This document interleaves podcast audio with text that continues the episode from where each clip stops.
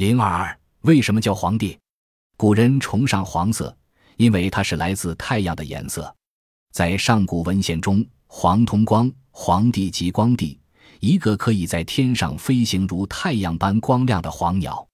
这个黄鸟一定有神奇超凡的神力，拥有当时古人羡慕不已的高超本领，才会得到他们的认可和崇拜。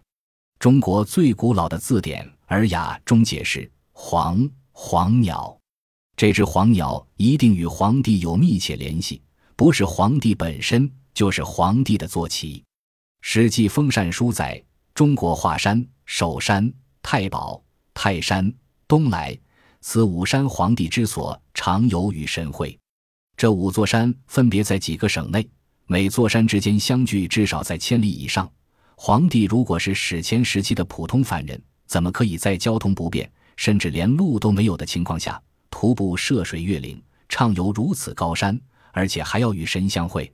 皇帝之所以能够随意潇洒地在这些山上飞来游去，与诸神幽会，正是得益于他的坐骑。黄鸟，但这鸟有时又被视为龙，其实都是 UFO 的拟物化。